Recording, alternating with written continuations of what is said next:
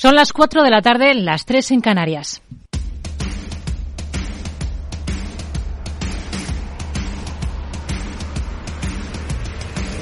No decida lo que hará el mercado. No se salte las normas de su operativa. No se deje dominar por sus emociones. Mercado Abierto con Rocío Arbiza.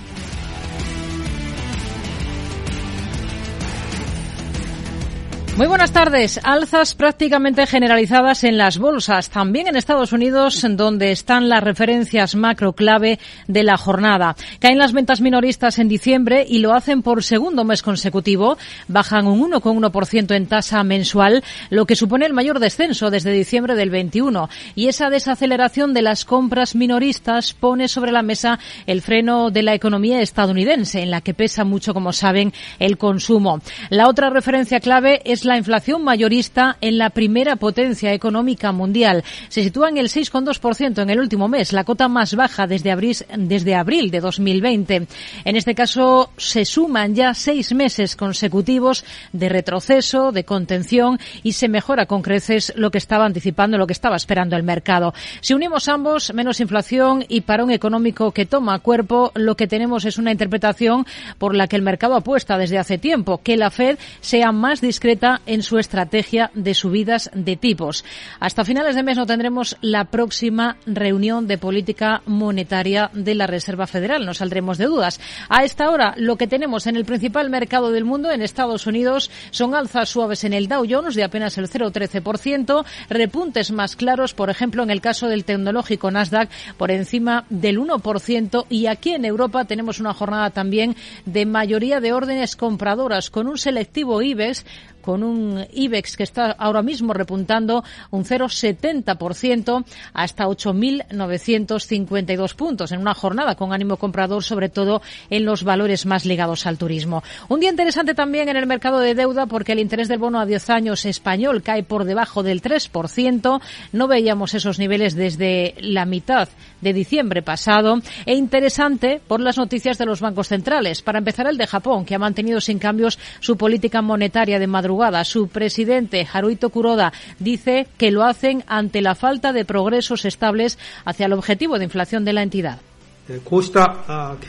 Teniendo en cuenta esta situación para la economía y los precios, es importante apoyar firmemente la economía y crear un entorno en el que las empresas puedan subir los salarios. En el Banco de Japón continuaremos con la relajación monetaria y trataremos de alcanzar nuestro objetivo de estabilidad de precios de forma sostenible y estable, en paralelo con las subidas salariales. Sin cambios el Banco de Japón y a la expectativa de ellos en el Banco Central Europeo. Hasta ahora se esperaba que las dos próximas subidas del organismo serían de 50 puntos básicos en febrero y en marzo. Pero ya parece que hay debate que se cuestiona, al menos la de marzo, se comienza a especular con ello, que podría ser menor. Tal es así que el miembro del Consejo de la entidad y gobernador del Banco de Francia, François Villeroy, ha tenido que salir al paso de esas especulaciones. Dijimos muy claramente que todavía decidíamos reunión por reunión. Nos basábamos en datos, por lo que es demasiado pronto para especular sobre lo que haremos en marzo. Hoy, por cierto, hemos visto una tasa de inflación anual de la eurozona en diciembre en el 9,2%, nueve décimas por debajo de la de noviembre, y con España con el país de los 27, donde los precios han subido con menor intensidad, un 5,5%. Por lo demás, el foco de atención sigue en Davos, donde ha hablado el gobernador del Banco de Francia, lo hemos escuchado, pero también el comisario europeo de Economía, Paolo Gentiloni, dice que la Unión Europea no necesita un segundo fondo de recuperación como el que puso en marcha por la pandemia, aunque sí activar a nivel nivel comunitario en algunos sectores eh, actuar a nivel comunitario en algunos sectores estratégicos y presencia también en la entidad suiza, en la ciudad suiza, del secretario general de Naciones Unidas, Antonio Guterres. Pide que Estados Unidos y China dejen de fomentar lo que denomina gran fractura, que los expertos, por cierto, calculan que le podría costar a la economía global 1,4 billones de dólares. El riesgo que llamo la gran fractura, la desconexión de las dos mayores economías del mundo, una grieta de dimensiones tectónicas que podría crear dos normativas comerciales, dos divisas dominantes, dos redes de Internet y dos estrategias de inteligencia artificial en conflicto. Es lo último que necesitamos ver. Por el lado micro, siguen los resultados empresariales a uno y otro lado del Atlántico. Hoy tenemos datos de firmas de lujo aquí en Europa, por ejemplo, de Richmond o Barberries. Y tenemos también advertencias como la del grupo químico BASF. Espera pérdidas de cerca de 1.400 millones en el último ejercicio tras su salida de Rusia. Lo vamos a abordar a lo largo del programa. A partir de las cuatro y media hablaremos de la propuesta de la gestora Invesco para este año. Hoy ha presentado su visión y nosotros lo abordaremos con Fernando Fernández, Head Active de la firma para España y Portugal. Ya les adelanto que son cautos con la renta variable. Tendremos nuestra sección de educación financiera una hora más tarde, a partir de las cinco y media. Hoy vamos a detenernos en las diferentes formas que tiene un ciudadano de a pie para comprar letras del Tesoro, que ahora rentan en torno a un 3% a 12 meses. Lo vamos a abordar con Luis Fernando Utrera, subdirector del Máster en Bolsa y Mercados Financieros del IEB. Y en el tramo final del programa, a partir de las 6, tendremos consultorio de bolsa con Gerardo Ortega, responsable de gerardoortega.es y colaborador de CMC Markets. Esto es Mercado Abierto en Capital Radio. Comenzamos.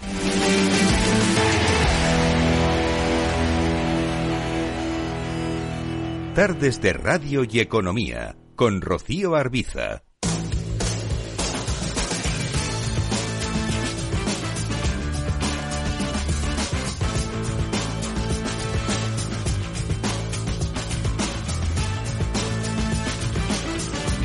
Miramos lo primero a Estados Unidos. A esta hora tenemos al Nasdaq 100 con una subida de más del 1%. Es el mejor indicador a esta hora de la tarde. Tenemos avances discretos en el Dow Jones apenas del 0,12%.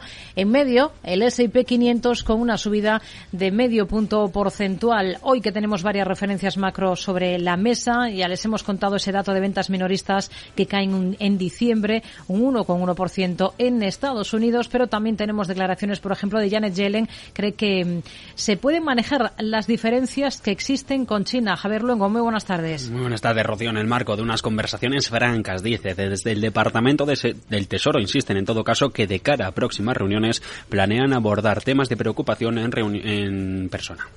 Arabia Saudí reitera que Estados Unidos es un socio estratégico. Y que China, según el ministro de Finanzas de este país de Oriente Medio, va a jugar un papel muy importante para la economía que viene. En cualquier caso, dicen que ellos quieren ser interlocutores para cerrar la brecha entre ambas potencias. Bruselas defiende que la Unión Europea actuará si otros países subsidian sus empresas. Es lo que ha comentado al menos en las últimas horas el presidente del Consejo Europeo, Charles Michel, en relación al plan estadounidense para subvencionar las tecnologías verdes, la llamada Ley de Reducción de la Inflación y a la ya establecida política china para subsidiar al sector tecnológico con dinero público. Washington consigue el apoyo de Alemania y Países Bajos para enviar sistemas Patriot a Ucrania. La administración demócrata ya ha anunciado un paquete de ayuda militar al país atacado de casi 2.000 millones de dólares que por primera vez va a incluir este sistema antiaéreo, los Patriot, que los ucranianos nos llevan meses pidiendo. La Reserva Federal detalla su plan de análisis de riesgo climático. Para los mayores bancos de Wall Street, dice la Fed que los escenarios de riesgo físico profundizan en los niveles de gravedad que afectan a las carteras de bienes raíces residenciales, las inmobiliarias y comerciales, mientras que deberían tener en cuenta el impacto de los préstamos corporativos. Mientras el consejero delegado de Bank of America dice que se necesitan nuevas reglas ESG. Lo ha comentado durante esta tarde en Davos, insiste Brian Moynihan, que se deberían imponer nuevos estándares locales oficiales sobre sostenibilidad y clima para apuntar a alinear el capitalismo con lo que la sociedad busca de él. Miramos a compañías. Goldman Sachs se muestra más optimista sobre la probabilidad de recesión. En 2023 el consenso sugiere que la probabilidad media se sitúa en el 65% y la entidad dice mostrar un relativo optimismo que debería deberse a que el mercado ha repuntado ligeramente en lo que va de año, en las últimas nueve sesiones un 10%, y a que recientemente se han conocido buenas noticias sobre el mix crecimiento e inflación. Amazon comienza a notificar los despidos. Los 18.000 que tiene programados poner en marcha el gigante del comercio electrónico en los próximos meses, cifra que corresponde aproximadamente un 6% de los cerca de 300.000 empleados corporativos y afecta principalmente a los del negocio en comercio minorista y recursos humanos. Mientras que otro gigante tecnológico, Microsoft, ultima el recorte de miles de empleos. Y ya lo ha confirmado, lo acaba de confirmar su consejero delegado, Satya Nadella, ajuste de plantilla para eyectar al 5% de sus empleados, unos 10.000 puestos de trabajo menos. Lo adelantaba a primera hora Sky News. Dice, en todo caso, Microsoft que se va a ir poniendo en marcha a lo largo del primer trimestre del ejercicio. Tenemos resultados de Charles Schwab, no alcanza previsiones. BPA, beneficio por acción dos centavos para el cuarto trimestre. Los ingresos para el periodo en la entidad bancaria se quedan en los 5.500 millones, un poco por debajo de estimaciones. Mientras American Airlines vuelve al beneficio. Para el cuarto trimestre, con una ganancia por acción que estaría en los 2 dólares con 55 centavos en comparación con la pérdida de apenas 2 dólares de hace un año. El margen operativo de la aerolínea se queda sobre el 11,2%. Pendientes de Apple, retrasa sus gafas de realidad aumentada. En su lugar anticipa visor de realidad mixta más económico que saldría de aquí a 2025. Según Bloomberg, la empresa que dirige Tim Cook ya tenía previsto presentar junto a este visor un producto complementario que para los de Cupertino era todavía más importante. Netflix se prepara para crecer más lento. A medida que lucha por que su plan de suscripciones con publicidad gane tracción entre los usuarios y vaya estando más dispuesto a pagar por él. Se estima que de cara al cuarto trimestre la plataforma de streaming haya sido capaz de agregar 4 millones y medio de nuevos suscriptores. Los conductores de Uber ganarán como mínimo 8 dólares por viaje. Solo en Francia, de momento, gracias a un acuerdo sindical con la patronal del sector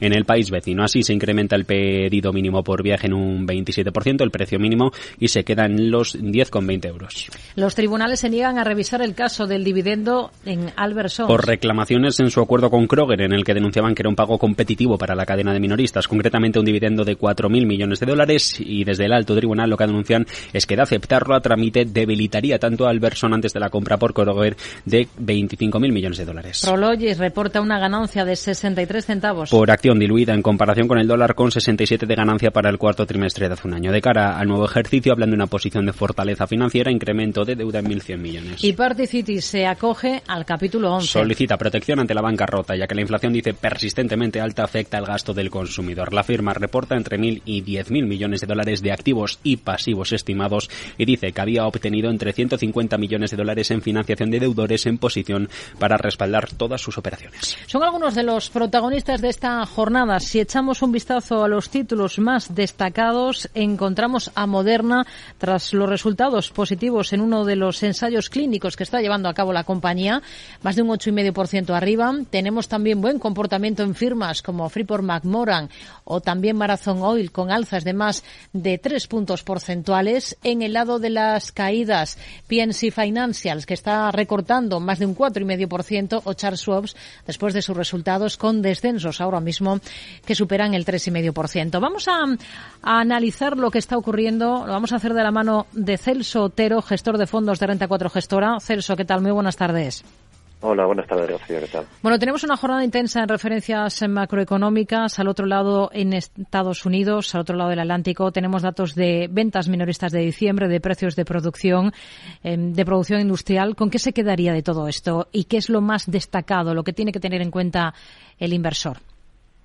Pues aquí nosotros la clave vemos que esos datos que se han mostrado lo que indican es esa desaceleración de, de precios que tanto está ansiando el mercado al final vemos que los datos, pues desde los picos que hicieron en marzo, ¿no?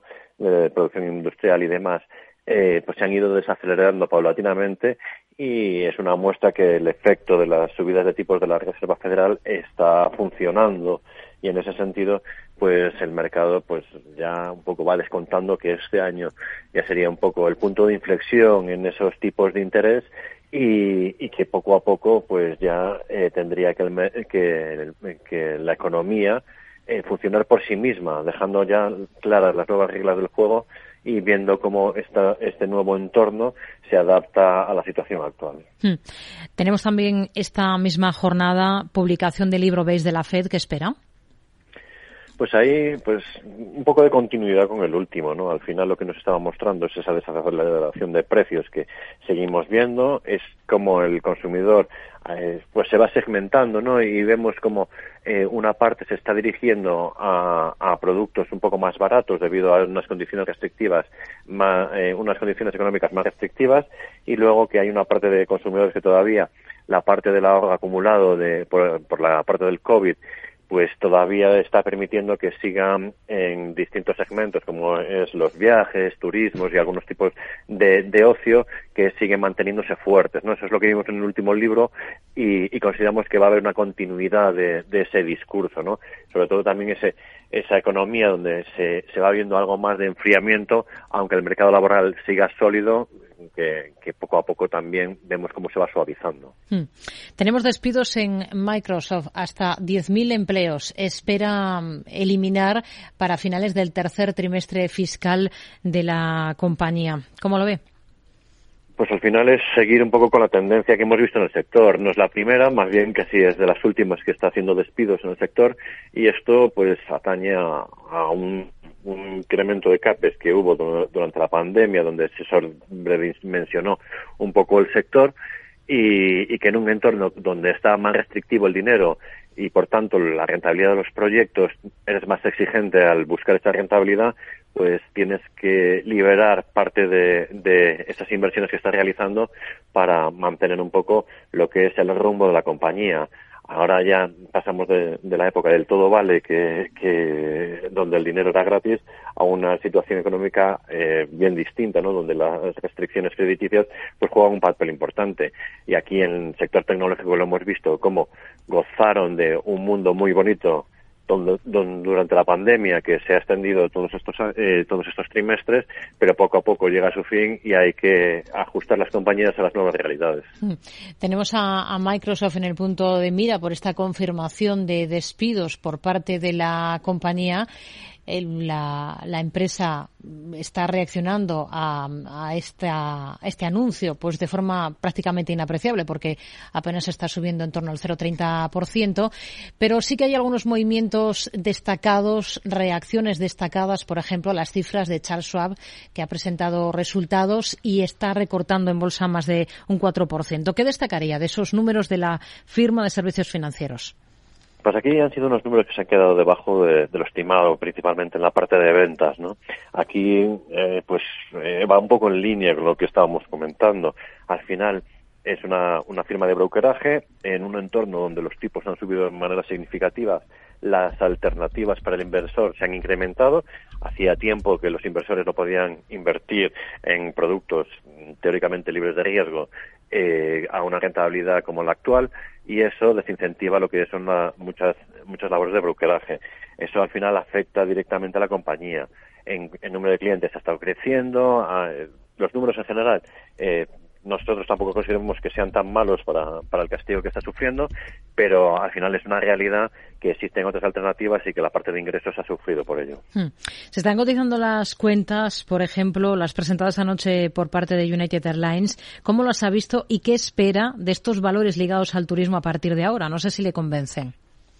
Pues a ver, aquí pues lo comentábamos también hace un momento con el libro Bates, ¿no? que hablaba que, que la parte del turismo se, se mantenía fuerte al final la compañía hemos visto cómo los precios han mantenido en niveles elevados, han subido en torno a un 20%, si no recuerdo mal, y los costes han subido en torno a un 11%, con lo cual han mejorado de forma significativa y ha permitido doblar lo que el mercado estaba esperando en la compañía.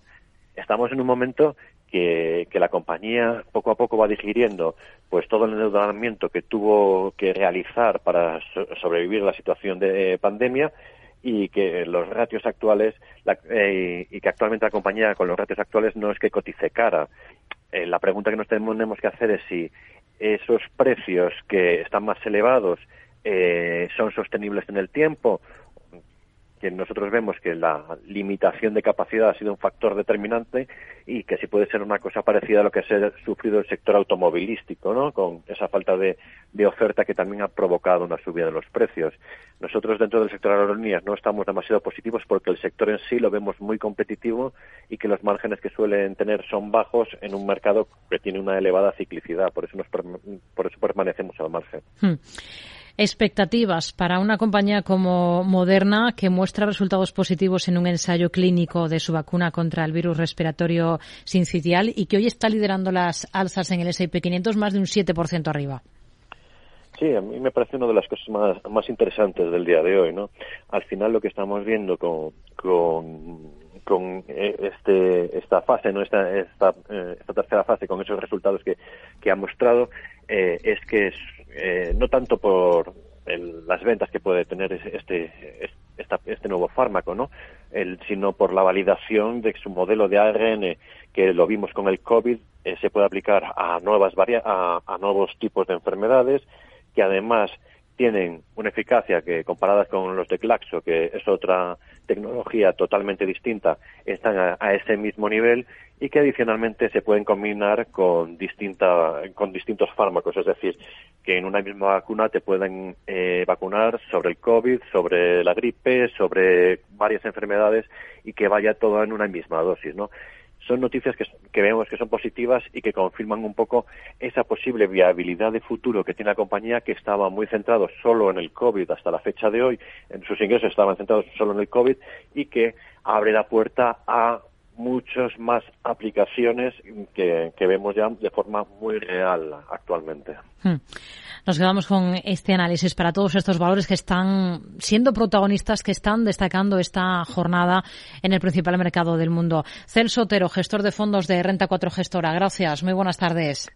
Muchas gracias a vosotros. Gracias. Buenas tardes. Un mercado estadounidense en el que manda también la macro con ese dato de ventas minoristas que les hemos contado que caen un 1,1% en el mes de diciembre. En una jornada en la que hemos sabido también que la producción en las fábricas cae más de lo esperado en el último mes del último ejercicio y el dato del mes previo fue mucho más débil de lo que se estaba pensando anteriormente. Esto indica que el sector está perdiendo impulso rápidamente a medida que los mayores costes de endeudamiento afectan a la demanda de bienes. La producción manufacturera retrocede un 1,3% en diciembre. Es el dato que tenemos a esta hora sobre la mesa. Enseguida nos detenemos en la Bolsa Española. Hey, asistente, ¿cuál es el mejor fondo de inversión del año? Hay aproximadamente 54 millones de resultados. ¿Quieres que los lea? Buf, mejor que no. Puedes seguir buscando entre millones de contenidos, pero un asesoramiento de calidad solo te lo dará un especialista. En Renta 4 te ofrecemos un servicio de asesoramiento gratuito siempre que lo necesites. Entra en r4.com y descubre cómo te podemos ayudar. Renta 4 Banco. ¿Quieres más? Mercado Abierto con Rocío Arbiza.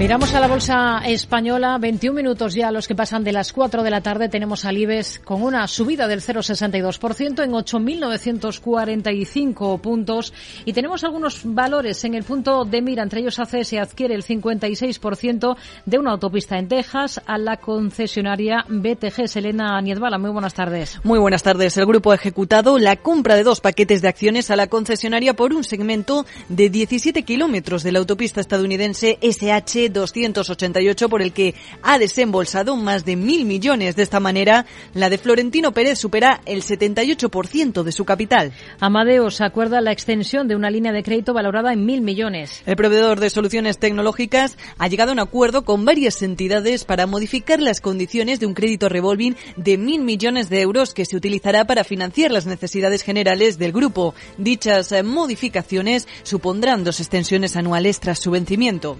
El presidente presidente de Repsol espera que la investigación por los descuentos de gasolina se salde sin consecuencias. Así es, Antonio Brufau se ha mostrado confiado con que la investigación puesta en marcha por competencia por una posible concertación en los descuentos a la gasolina de los grandes operadores se cierre sin consecuencias. El de Repsol asegura que lo único que ha hecho el sector es ser responsable con la mitigación de precios por la guerra en Ucrania. El Banco Santander se corona como la marca más valiosa. Así es, la entidad presidida por Ana Botín es la más valiosa en el mundo de España y la marca marca bancaria más valiosa de Europa, tal y como lo recoge el informe Brand Finance Global. Por detrás del banco estaría la española Zara y Movistar, que le quita el tercer puesto a BBVA. La presidenta del Banco Santander cree que nos enfrentamos a una recesión, pero sin un impacto significativo en el empleo. Ana Botín ha compartido en Davos sus sensaciones en el entorno económico global.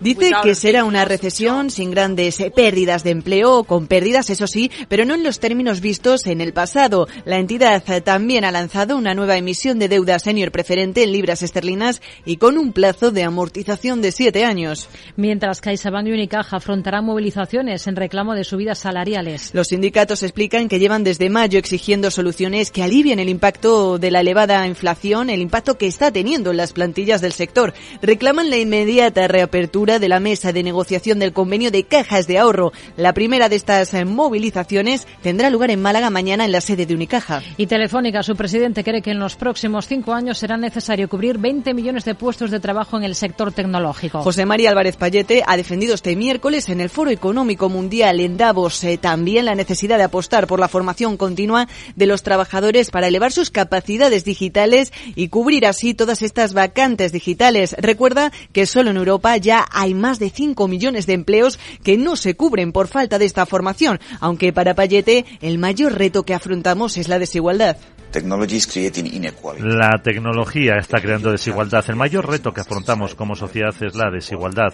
Este tipo de tecnología va a destruir millones de trabajos, pero va a crear millones de empleos. Pero si no mantenemos la situación de la manera adecuada, se producirán revueltas sociales y las revueltas sociales son lo más peligroso que las sociedades pueden tener. Por cierto que Telefónica ha ejecutado esta jornada la compra a KKR del 40% de Telsius con Pontegadea. Son los protagonistas del día en la bolsa española. Vamos a acercarnos a ellos con Javier Colás, director general de Mirabot Corporate Finance aquí en España. Javier, muy buenas tardes buenas tardes, Rocío. ¿Cómo estás? Bueno, tenemos ahora mismo una sesión positiva para prácticamente todas las plazas europeas, excepción de la Bolsa de Londres. Nuestro IBEX está subiendo algo más de medio punto porcentual y tenemos algunos movimientos interesantes de compañías. Por ejemplo, es noticia Celnex por ese contrato de más de 300 millones que ha logrado para emitir las señales de radio y televisión española. ¿Qué supone para la compañía y qué visión tienen ustedes para el valor a la espera de nuevo consejero delegado?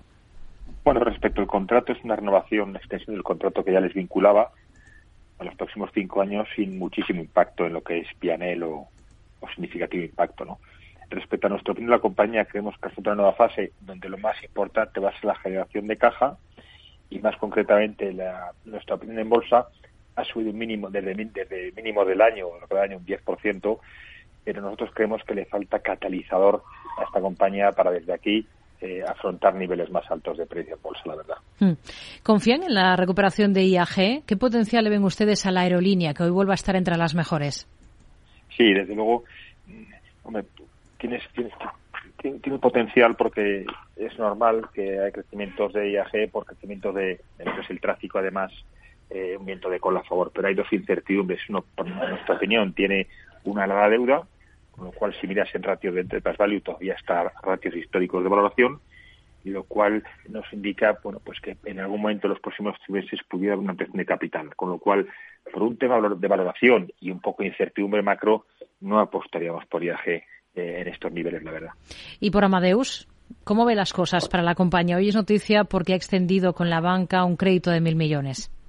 Bueno, esto es, es diferente. Amadeus, primero, eh, es una compañía de muchísima calidad y no tiene problemas de balance, con lo cual los bancos están deseosos de prestar dinero eh, a Amadeus. ¿vale? Eh, sí que nos gusta la compañía, nos parece de calidad, management, modo de negocio. Lo que pasa es que, bueno, con el tema macro los próximos trimestres puede que haya volatilidad. Ha subido mucho niveles de compra más cercanos a 50, 55 que a estos niveles, en nuestra opinión. Hmm. Miramos también a Repsol. Hoy algunas firmas han mejorado previsiones para la petrolera después de los últimos datos de margen de refino que ha publicado. ¿Qué visión tienen ustedes ahora mismo para Repsol?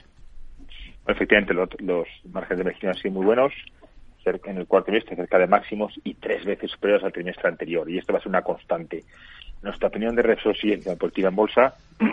Estos márgenes de refino van a compensar un pelín por comportamiento en lo que es el upstream y bueno, tenemos un precio objetivo por encima de 18 euros por acción, la compañía genera caja, eh, solidez financiera y nosotros creemos que aparte de, de, la, de la performance en bolsa puede haber remuneración accionista en vía de dividendos hmm. muy atractiva, con lo cual seguimos positivos en Repsol eh, a nivel compañía y a nivel precio bursátil. Hmm. Un estudio de JLL señala que el valor de los activos bajo gestión de las 112 socimis que hay aquí en nuestro país supera los 54.000 millones de euros. Esto es un incremento del 1,8% con respecto al año 2020 gracias a la incorporación de nuevos edificios al mercado. Entre las socimis que tenemos ahora mismo, eh, cotizadas, que son muchas, algunas de ellas en el IBEX, ¿qué, qué le convence más ahora? Bueno, primero antes de Socimis, un pequeño comentario rápido, macro a nivel del sector de inmobiliario en España. Se habla de recesión, de crisis y demás, pero lo que sí tenemos que tener en cuenta es que esto no va a ser, el vista inmobiliario, la recesión que tuvimos en el año 2008, 2009, 2010. ¿Por qué? Simplemente porque los tipos de interés, eh, las, la compañía están menos endeudadas, los particulares también, y los bancos, bueno, pues llevan 6, 7, 8 años eh, sin dar crédito como lo daban anteriormente. Con lo cual, la situación de partida ante una crisis es definitivamente mejor que lo que era hace 10 años. Y de la pregunta en concreto, Rocío, pues nos gustan las OCIMIS, están a un descuento sobre su de value muy altos. De las dos más grandes, nos gustan las dos, ligeramente más positivos en Colonial, por, si, por, su posicionamiento en París, Barcelona y Madrid, y porque tiene una fuerte indexación de su portfolio en la inflación. Con lo cual, bueno, pues creo que va a tener resultados en 2022 por encima de la, cifra pre-COVID en 2019 positivos más en Colonial que en, que en Berlín. Hmm. Ha hablado el presidente de Telefónica en Davos, José María Álvarez Payete, defiende la, necesidad de apostar por una formación continua de los trabajadores para elevar sus capacidades eh, digitales. ¿Qué es lo que más y lo que menos le, le gusta ahora mismo de este valor de Telefónica? Bueno, lo que más, empecemos por lo que menos nos gusta, que es, eh, bueno, pues tiene competencia, mucha competencia en los países en los que opera, Brasil, Reino Unido, España, lo cual le permite una política de, subida de precios limitada, con lo cual, bueno, pues limita su mejora de márgenes, ¿no? Que es un tema que lleva años con ello. Pero nuestra visión telefónica es positiva y aquí digo a medio y largo plazo porque esperamos un cambio de regulación de la Unión Europea a favor del sector de telecomunicaciones para toda la inversión que hay que hacer en redes para transmisión de datos. Si eso sucede, que es un tema lento y, no de un día para otro, pero si hay un cambio de regulación, el potencial de Telefónica por, por debajo de 4 euros eh, es muy alto, pero eso hay que esperar, repito, y estar posicionados en el valor, sabiendo que al final, si esto sucede, eh, puede ser segundo, tercer, cuarto trimestre. Javier Colas, director general de Miraboy Corporate Finance en España. Gracias. Muy buenas tardes. Buenas tardes, gracias. Un saludo hasta ahora.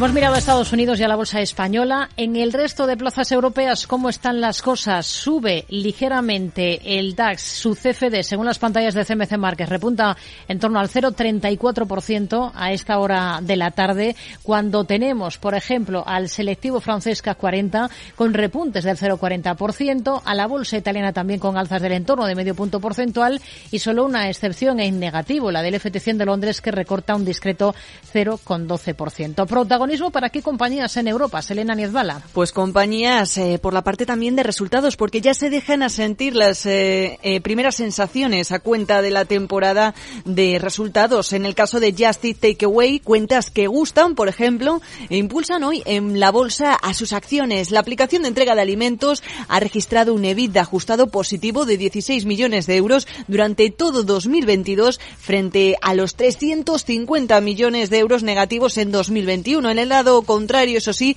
cotiza con caídas eh, hoy FNAC eh, Dirty tras el adelanto publicado de sus cuentas que se darán a conocer, eso sí, oficialmente el 23 de febrero. La compañía ha informado de una caída del 1,2% en la facturación del conjunto del año y un flujo de caja negativo. En otra línea de asuntos, Renault ha acordado una subida salarial de un 5,9% en 2023 para todos los trabajadores de sus fábricas aquí y en España, mientras que la consejera delegada de Engie, Catherine McGregor, ha pedido hoy que la reforma del mercado mayorista que se está planteando en la Comisión Europea sea una evolución y no una revolución en un acto celebrado por eh, Nueva Economía Forum y ha pedido también menos intervencionismo. Desde luego nos gustaría mayor estabilidad aquí en España, aunque este no es un comentario específico para España, pero a corto plazo con la crisis hemos visto mucho intervencionismo, muchos cambios, mucha inestabilidad, la política fiscal y regulatoria, por lo tanto, como inversores nos gustaría más estabilidad en todos los países en los que operamos, incluida Francia. Por su parte, el banco francés BNP Paribas ha confirmado este miércoles la buena marcha de la venta de su filial americana Bank of the West al Banco de Montreal tras obtener las últimas autorizaciones regulatorias necesarias. Y seguimos con más resultados, porque sin lugar a dudas son destacados esos números rojos que ha adelantado el grupo químico alemán BASF a causa de su salida de Rusia. Más de mil millones en pérdidas en el conjunto de 2022 que contrastan y mucho con las ganancias de más de cinco mil millones un año antes mismo mercado en el que hemos conocido los resultados preliminares de Continental con un, un flujo de caja libre muy por debajo de las expectativas en el entorno de los 200 millones de euros, muy lejos, como decimos, de esa meta de 600 millones fijada. Mejores noticias, en cambio, para la marca de lujo británica Burberry, que a pesar de una fuerte ralentización del crecimiento de sus ventas comparables durante el último trimestre penalizada por China, consigue, eso sí, compensar la balanza de resultados con sus cifras en Europa. Al mismo tiempo, el grupo de educación eh, Pearson eh, ha experimentado un crecimiento de los ingresos subyacentes del 5%, además de un beneficio operativo ajustado de alrededor de 455 millones de libras. Y por cierto, Rocío, que el presidente del banco suizo UBS, Con Keller, ha puesto hoy en duda la utilidad de las funciones bancarias en Davos. Vamos a analizar algunos de estos valores. Lo vamos a hacer de la mano de Alberto Roldán, director de inversiones de Metagestión. Alberto, ¿qué tal? Muy buenas tardes. Hola, buenas tardes, Rocío. Bueno, claves de, esta jornada en la que tenemos datos macro relevantes en Estados Unidos, eh, como el índice de precios al productor de diciembre, también el dato de ventas minoristas, y tenemos hoy como protagonista al Banco Central japonés tras su reunión de tipos. Deja todo sin cambios. Sí, una avalancha de información. Eh, por la parte que respecta a Estados Unidos, en cuanto al componente de precios, yo creo que ha sido una buena publicación porque anticipa que los precios industriales siguen eh, cayendo y eso permite pensar que la inflación va a seguir esa tendencia lenta y progresiva a una reducción, ¿no? Con lo cual es un dato que es favorable. Pero por contra se ha visto muy perjudicado por datos malos de, ventas minoristas, eh, mal datos de producción industrial, con una bajada importante en la capacidad o la capacidad utilizada eh, los últimos datos que acabamos de conocer ahora mismo en relación a inventarios también malos porque se han incrementado de manera importante. Bueno, yo creo que ha sido una, un conjunto de datos que donde prima lo más importante, que es ese, este dato relativo de inflación. Y por lo que respecta al Banco Central japonés, sin cambios en su política monetaria, van a seguir eh, con tipos bajos y control de la curva, pero sí que es cierto que las últimas declaraciones y los pasos que ha dado en las últimas semanas han provocado una muy fuerte caída en el bono en, Japón, la mayor caída desde el año 2003, en un momento en el que lo que estaba haciendo la curva japonesa es precisamente ganar pendiente con esa elevación de las IRES en el largo plazo. Hmm. Tenemos algunos resultados ya aquí en Europa, por ejemplo, datos de ventas de Richmond, en el mismo sector también resultados provisionales de Burberry. ¿Cómo los ha visto? Eh, datos buenos porque han estado, yo creo que con, cierta fortaleza descontando el efecto de la divisa, la parte comparable ha sido ha sido buena eh, y el mercado le, ha gustado aunque pues, ha tomado con algo de frialdad. Yo creo que porque quizás las noticias de China pensaban o hacían creer que el inversor se iba a mostrar más optimista y lo que está haciendo, bueno, pues es ir un poco con el freno de mano echado porque el inicio de año en el sector del lujo ha sido bastante potente. Hoy vemos un claro impulso en uno de los valores europeos más penalizados en el último ejercicio, como es en Just Eat Takeaway, después de presentar resultados. ¿Miraría con mejores ojos ahora al valor o se mantendría al margen? Pues, eh, la, verdad es que no le hemos encontrado nada positivo a las cifras. De hecho, nos han parecido bastante malas, por no decir muy malas. Y el mercado ha hecho una reacción de esas extrañas en las cuales, bueno, pues eh, analizando un poco la evolución de pedidos, y los volúmenes, tanto en Norteamérica como Reino Unido, hemos visto cifras de, con caídas importantes de doble dígito, eh, superando con mucho a las estimaciones. Estamos muy sorprendidos porque este es un sector particular que está abandonando cada vez más la tendencia positiva que impulsó el precio de las acciones en los años de pandemia y se está dando cuenta que es un sector donde realmente lo que prima es un negocio eh, con activos muy ligeros, pero también con muy poquita capacidad de generación de caja. Eh, nosotros no nos gusta y desde luego estamos muy lejos de poder invertir en estas compañías. Hmm. ¿Y, de Zalando, que está teniendo un hmm. inicio de año muy bastante llamativo? Igual, llamativo por las acciones. Es que nos sorprende mucho que el mercado de repente coja con euforia, con un sentimiento positivo estas compañías. Zalando es un caso muy particular factura más de mil millones de euros al año, tiene una EBITDA de, que no llega ni a los 500 millones y con esos 500 millones es incapaz de tener caja positiva. No, eh, no sabemos dónde se le va el dinero, honestamente. No, esto no significa que haga nada mal, sino simplemente que quema mucha caja. Y esto no es el modelo de negocio que a nosotros nos gusta. La verdad es que no compartimos nada de esta euforia que hay en ese tipo de compañías de reparto a domicilio o de ventas online, la verdad. Hmm. ¿Qué le parece el dato de matriculaciones de Renault? Bajan un 5,9% en el último ejercicio. Mm, sí, malo, bastante malo, porque los datos que hemos conocido de matriculaciones hoy en Europa ponen de manifiesto que lo que iba a ser un año previsiblemente de transición ha sido un año malo y 2023 no viene con muy buena pinta. Yo creo que lo mejor que podríamos esperar es que tuviéramos una leve caída o una evolución plena en el número de matriculaciones, pero con lo que vamos teniendo los últimos datos del año pasado no parece que esa sea la tendencia. Hay que sumar por los graves problemas que tiene de cuellos de botella el sector, la, digamos las dudas que tiene el inversor final para comprar vehículo eléctrico, la incertidumbre que hay sobre el vehículo diésel lo vemos con bastante con bastante lateralidad. ¿no? no estamos invertidos en el sector de producción de automóviles. Hmm. Nos están preguntando mucho los oyentes últimamente por Bonovia en el mercado alemán. ¿Ustedes con qué ojos mirarían al valor? Bueno, es un valor curioso porque en el último año, hasta el mínimo de octubre, cayó más de un 66%. Es decir, que con una pérdida de dos terceras partes de su market cap hay algo que no estaba funcionando bien en la compañía. Muchos factores, ¿no? No solamente de deuda, sino evolución de precios, dudas de la economía alemana, etcétera, etcétera. Ha rebotado, es cierto, no con demasiada alegría, pero se ha tenido un rebote interesante eh, desde los mínimos del mes de diciembre hasta los 27 euros actuales en los que está y intuimos que es porque el hecho de que los tipos de interés en Europa no van a subir como se esperaba que iban a subir y eso pues a las inmobiliarias le viene algo bien pero también es cierto que con la inflación alta pues invertir en activos reales es una temática que al inversor le gusta. Hmm. nosotros pues igual hoy estamos teniendo mala suerte es un sector que no nos gusta y en el que estamos muy muy desinvertidos. Alberto Roldán director de inversiones de Metagestión. Gracias muy buenas tardes. Hasta la próxima. ¿qué es ir más allá? Con Arval podrás llegar donde te propongas de la forma más sostenible y asegurar un mundo mejor contribuyendo a la seguridad en carretera, al futuro de las ciudades y a la calidad de vida. Ser responsable sin tener miedo al liderar el cambio. Arval, la transición energética arranca aquí. Más información en arval.es. Mercado Abierto con Rocío Arbiza.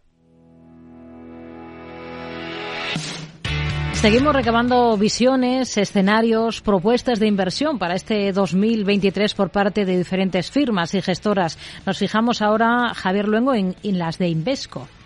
Este miércoles, Rocío Invesco ha presentado estrategia de inversión de cara a los próximos meses, periodo que va a seguir marcado por la incertidumbre, por el giro o por eh, la sustentación de la política monetaria de los bancos centrales y amenazas de recesión que pueden terminar por materializarse. Contexto en el que no está de más en pensar cómo construir carteras para salvar muebles. Fernando Fernández Bravo, Head Active para España y Portugal de Invesco. ¿Qué tal? Muy buenas tardes. Hola, muy buenas tardes. Fondo de armario para una cartera que quiera batir a los temporales que se avecina y que pueda mirar de tú a tú a esta inflación que, que tenemos, aunque, aunque esté atenuando, haya estado en máximos. Bueno, pues ahora creemos que desde Invesco eh, corre, corre un, especial interés eh, invertir en fondos de, rentas. después un poco de lo que hemos vivido el año pasado, pues esa dramática subidas en, en, renta fija, en la que bueno, pues eh, tuvimos unas fuertes caídas. Pensamos que para este año, pues 2023, lo que es el, la deuda de alta calidad, el investment grade, incluso pues bueno, pues invirtiendo en, en algunos valores pues de renta variable, podemos construir eh, carteras pues con, con, con, esos cupones, con esos dividendos por encima del 5%, batiendo a, a, una inflación, eh, con lo cual pues esos fondos pues de rentas e incluso pues los fondos de, de crédito, investment grade, podrían ser las opciones a, a tener muy en cuenta. Sobreponderando esta vez sí Europa frente a Estados Unidos. Bueno, en Invesco llevamos mucho tiempo, quizás eh, demasiado tiempo, eh, sobreponderando Europa a, Estados Unidos y, y nos hemos equivocado. Eh, también pensamos que en algún momento ya pues nos tendríamos, eh, tenemos que acertar. Eh, hemos tenido posicionamientos pues en, en, Europa y en, y en Value y realmente lo que hemos visto ha sido pues más subidas en Estados Unidos y Growth. Pero bueno, creemos que, que hay un, cambio de paradigma de esa inflación, esas mayores subidas de, de tipos de, de interés. Eh, lo que van a hacer es que eh, de alguna manera pues ese relevo pues de, de sectores pues más growth hacia sectores más, más value y que por valoraciones Europa, pues eh, sin olvidar que, que, tenemos pues esa guerra pues de, de Ucrania, pero creemos que mucho ya está descontado y, y que por valoraciones pues Europa no diría para invertir ya, ya mañana, pero sí para ir construyendo una cartera y sobre todo para la segunda parte de, del año creemos que, que Europa y, y Value puede, puede hacerlo muy bien. ¿Sobre qué sectores o algún nombre? Bueno, eh, sectores como, como antes igual comentaba, dentro de lo que es el, el value, pues eh, aquí sí nos gustan, por ejemplo, pues nos gustan los financieros, nos gusta pues también lo que es la parte pues de, de utilities, nos gusta también las telecomunicaciones, el sector salud, creemos que lo pueden hacer bien, es decir, también aquí son muchos sectores que debido a esa inflación puedan repercutir esos precios de, de, de la inflación, son eh, también compañías que, que puedan tener costes fijos más elevados, eh, como pueden ser las, las utilities, las, las, las telecoms, eh, que de alguna manera puedan pues eh, aumentar pues esos eh, eh, costes, eh, debido a esos costes fijos, pues trasladarlo a un aumento de, los precios y, que de alguna manera pues tengan unos crecimientos de beneficios mayores. En cualquier caso, ahora mismo en Europa, con los datos de IPC, por ejemplo, los tenemos aminorando. La subyacente, que es uno de los principales problemas, ya empieza a elevarse por encima y según el último dato de IPC aquí en España, por encima del general. ¿Pecamos en Europa de ser demasiado, demasiado optimistas con esta situación o, o, o va a ser así o va a ser positiva en lo que viene?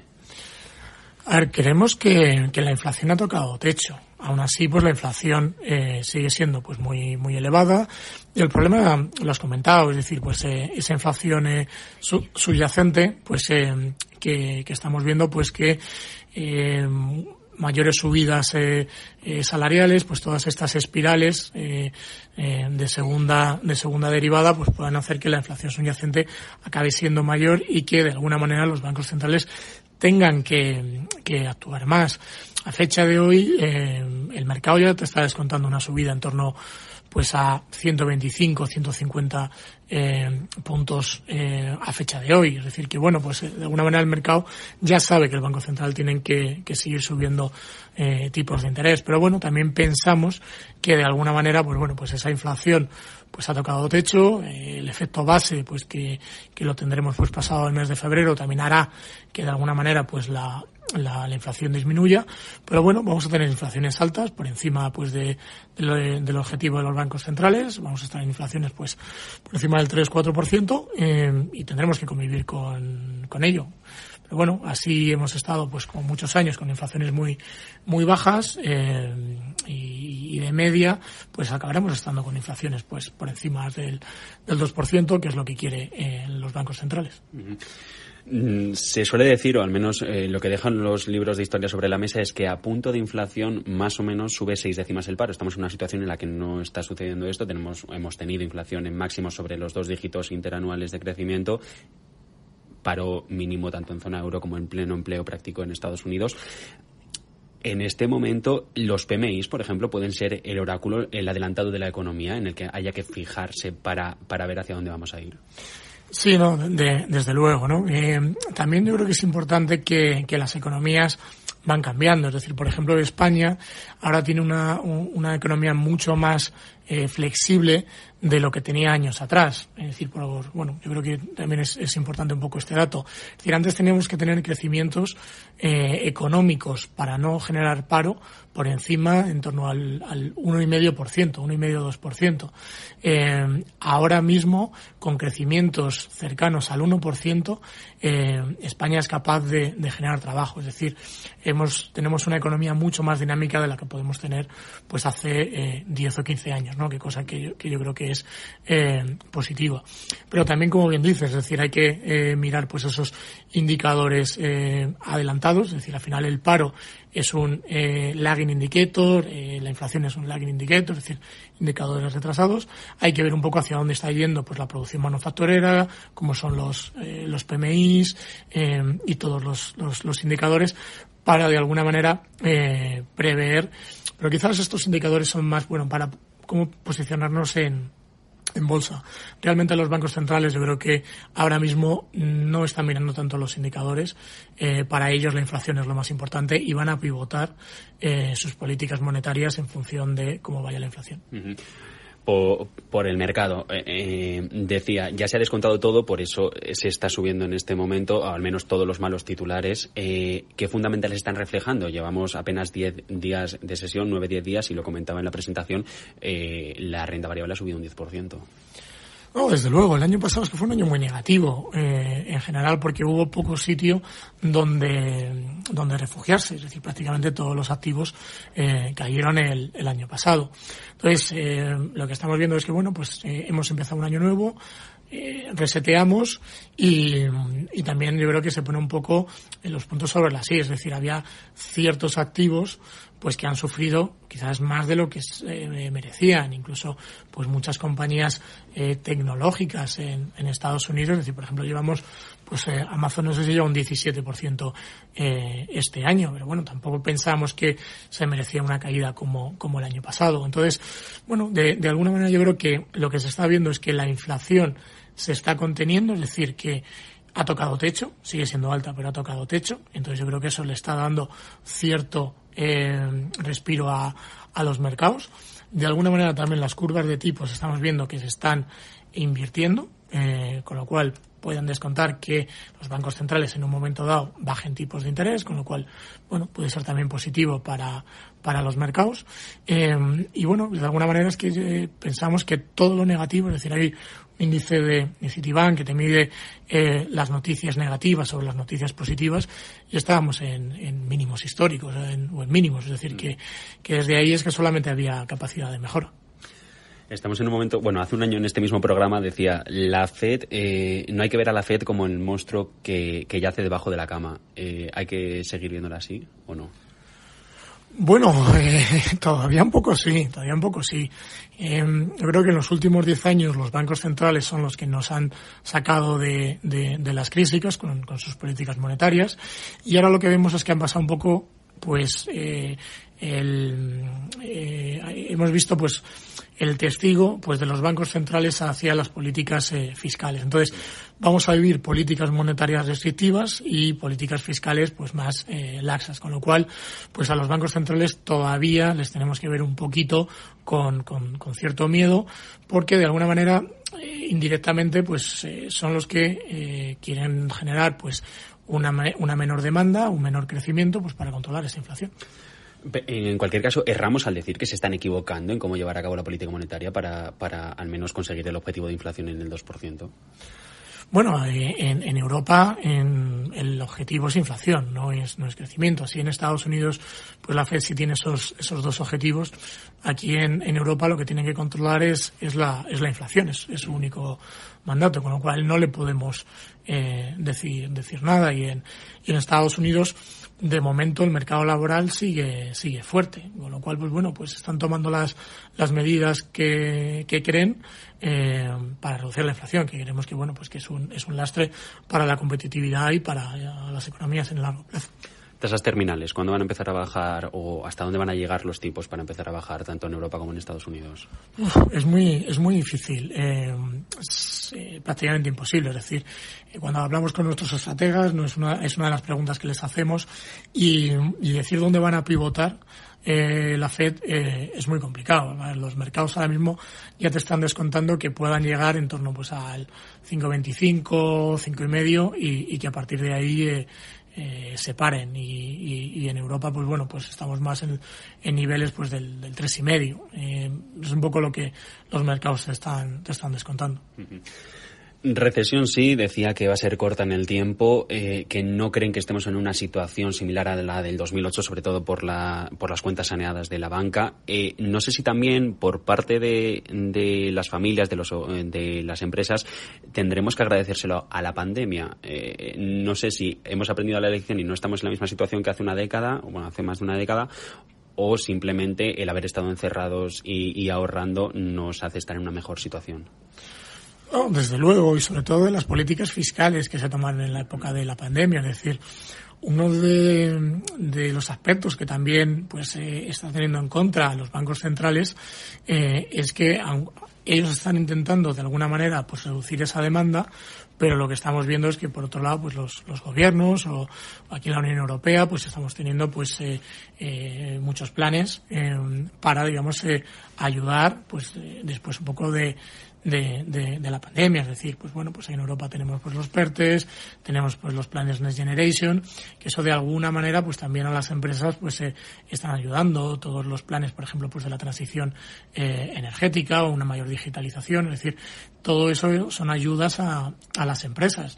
Eh, Con lo cual, bueno, pues tenemos mayores ayudas eh, fiscales e intentar, pues la parte pues monetaria ir reduciendo esa, esa demanda. Pero sí, como, bien es cierto, la situación eh, de los hogares y, de las familias en general, porque lógicamente, bueno, pues habrá, habrá un poco de todo, eh, es mucho mejor y no es nada comparable a, a como fue en el año 2008 decía que una de las grandes oportunidades o perspectivas de crecimiento para, para también asegurarse eh, buenos rendimientos en la cartera están en los mercados emergentes, en China, pero no solo, con una lectura panasiática que ahora sí puede nos la explica.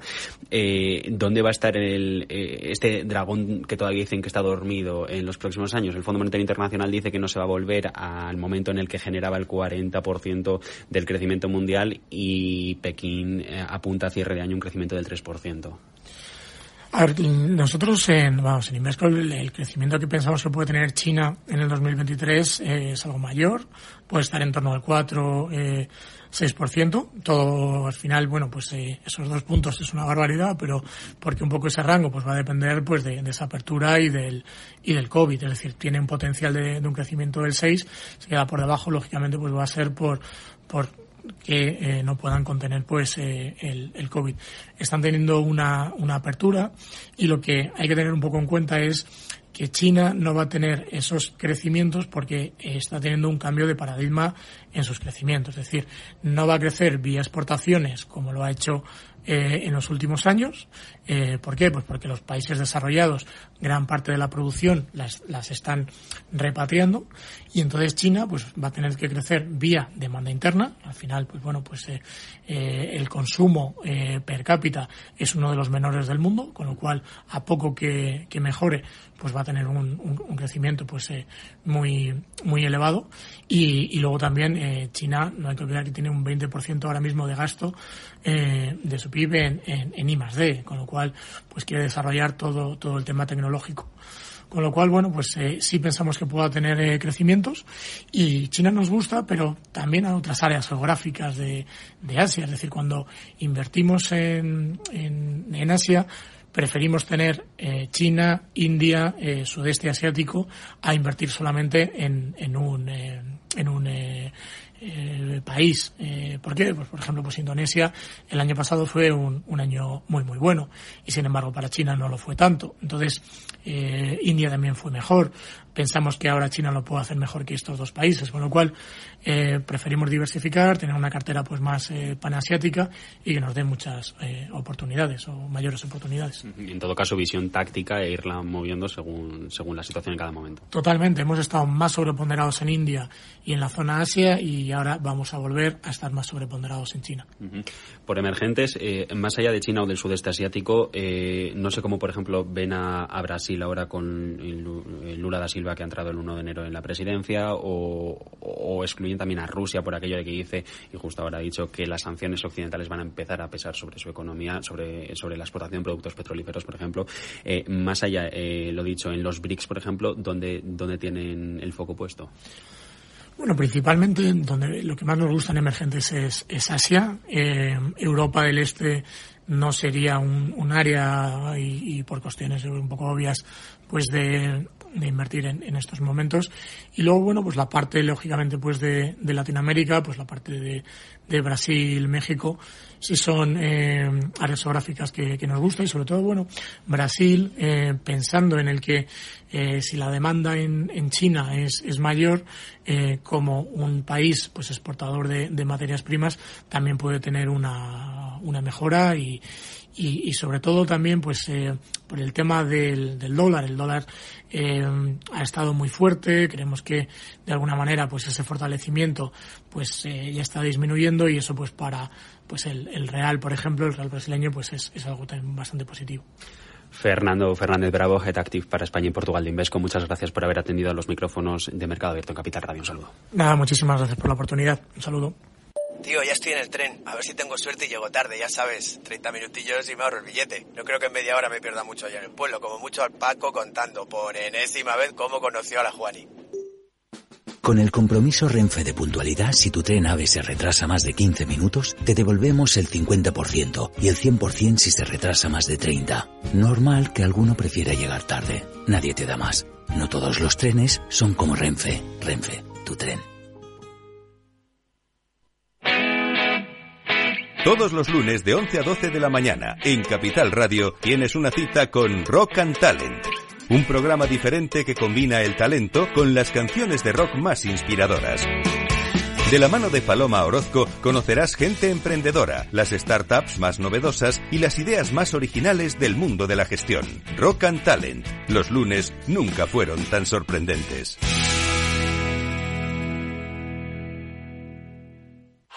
¡Vaya acción! ¿La has visto? ¿Qué acción? Una acción gratis. Ahora consigue una acción gratis por hacerte cliente de XTB y descubre cómo se siente un inversor en bolsa. Descarga la app de inversión de XTB, hazte cliente, haz tu primer depósito de cualquier importe y disfruta de tu acción gratis para empezar a invertir. Invertir implica riesgos. Términos y condiciones de la promoción en xtb.com. Si quieres conocer mejor las empresas con las que trabajas, empieza por Informa. Compruébalo con tres informes gratis, el nuestro para que nos conozcas más y los dos que tú elijas para tu negocio.